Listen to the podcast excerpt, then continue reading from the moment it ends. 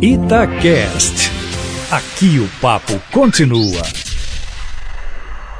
Olha, pode até ser surpreendente, mas de modo geral, os Belo Horizontinos estão satisfeitos com a maneira de governar do presidente Jair Bolsonaro, do governador Romeu Zema e do prefeito Alexandre Calil. O Calil, mesmo com essa chuvarada que cria problemas no trânsito de todo jeito, inunda ruas e avenidas, ainda dispara na frente dos outros dois, segundo a última pesquisa do Instituto Paraná, realizada entre os dias 28 de novembro e 2 de dezembro agora, ouvindo 812 eleitores de Belo Horizonte. Ou seja, essa pesquisa tem endereço certo. O que se quer saber é quem dos três governantes tem melhor avaliação aqui no município de Belo Horizonte. E os três vão bem, de modo geral. No caso do presidente Bolsonaro, na verdade, a sua avaliação está bem distante dos outros dois, Zema e Calil. No caso do presidente, quando perguntados, 51,6% dos pesquisados respondem que aprovam a gestão dele, mas 45,3% reprovam.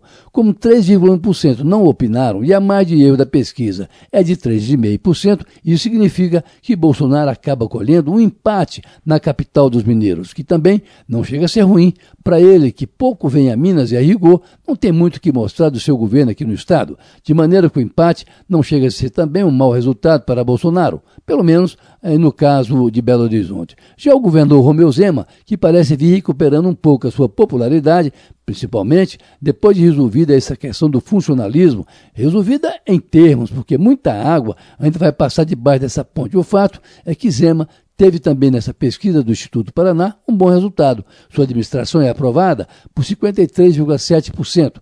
Outros 42% desaprovam e 4,2% não opinaram. Debulhando esses números, tem-se o seguinte: 5,5% acham a gestão de Zema ótima, 29,6% que é boa, 35,2% consideram a administração regular, 15,1% que é ruim e outros 12,2% que é péssima. Quer dizer, Zema passou raspando pela aprovação popular. Já o prefeito Alexandre Calil, candidato possivelmente à reeleição, a situação é outra. Calil tem a aprovação de 73% dos entrevistados e é desaprovado por 24,1%, enquanto outros 2,8% não quiseram dar opinião. De modo geral, a avaliação de Calil ficou assim.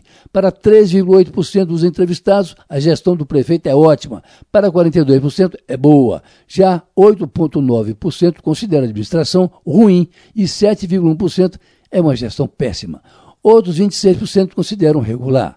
Os números, claro, deixam o Calil numa situação no mínimo confortável para enfrentar a parada aí de uma sucessão, num quadro ainda não definido, que só vai se clarear mesmo depois de março ou abril, quando os partidos ou os prováveis candidatos botarem a cara na janela. Por enquanto, o que há é muita espuma.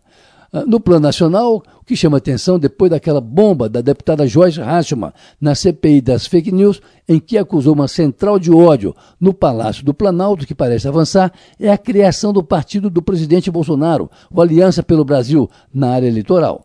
O partido pediu ontem o seu registro no cartório. Deve ser, a essa altura, o 37º partido nessa condição em todo o país. Está dependendo ainda, no entanto, de uma resolução do Tribunal Superior Eleitoral que aceita a inscrição digital dos filiados, mas que ficou de regulamentar ainda essa decisão, inclusive com a criação de uma tecnologia própria para esse tipo de inscrição.